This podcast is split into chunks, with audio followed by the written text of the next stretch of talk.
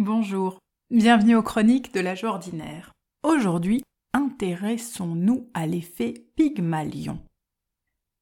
Pygmalion, c'est ce célèbre sculpteur de la mythologie grecque qui est tombé éperdument amoureux de sa statue. Il en est tellement tombé amoureux qu'il a fini par la rendre vivante, par ses vœux. Cette, cette histoire de la mythologie nous, nous met sur la trame de ce, de ce merveilleux qui habite euh, le vœu, le vœu sincère, le vœu, le vœu qui vient euh, nous, nous, nous embraser. Il a été beaucoup travaillé dans le système scolaire. Nous nous sommes rendus compte, donc je parle d'études qui ont été faites en psychologie, principalement aux États-Unis, il y a un certain nombre d'études qui ont été faites en France de manière différente. Des élèves ont été confiés à des professeurs avec deux protocoles différents. Les premiers élèves confiés à certains professeurs, bah, il était dit à ces professeurs qu'ils avaient des graines de génie, des, voilà, des, enfants très prometteurs, qui avaient beaucoup de, de capacités. Euh, voilà. Et un second groupe qui a été confié à des professeurs où il leur a été dit bon ben voilà, c'est des enfants un peu en difficulté, mais vous allez quand même pouvoir les aider. Bon, pas facile pour eux, ils ont voilà certains freins, certaines difficultés.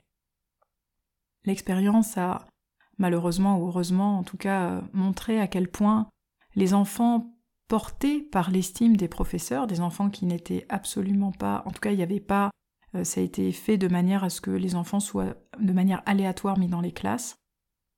Les enfants qui étaient portés par cette joie enseignante et cet, effet Pygmalion qui sait que dans cet élève, il y a vraiment quelque chose de particulier et qui doit émerger, eh bien, les élèves ont gagné. Ils ont gagné euh, en aptitude physique, en aptitude intellectuelle.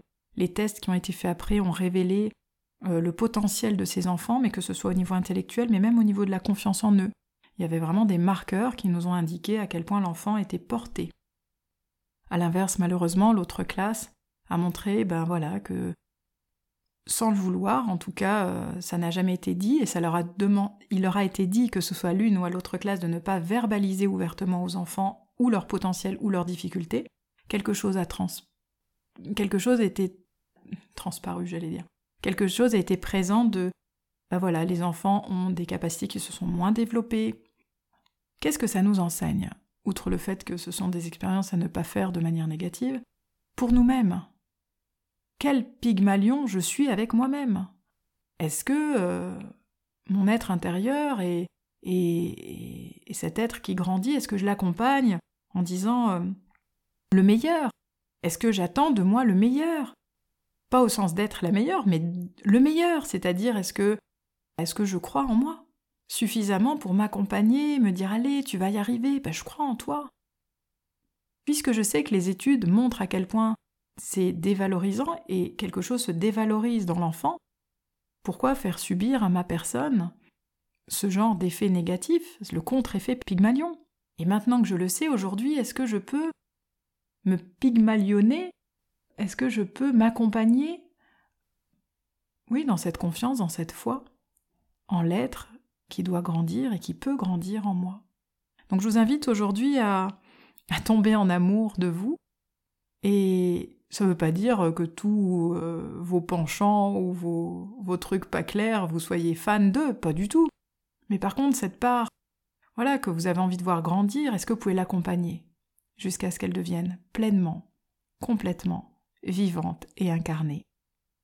Très bon effet Pygmalion à vous pour la journée et faites-en profiter vos amis, vos enfants. Bonne journée.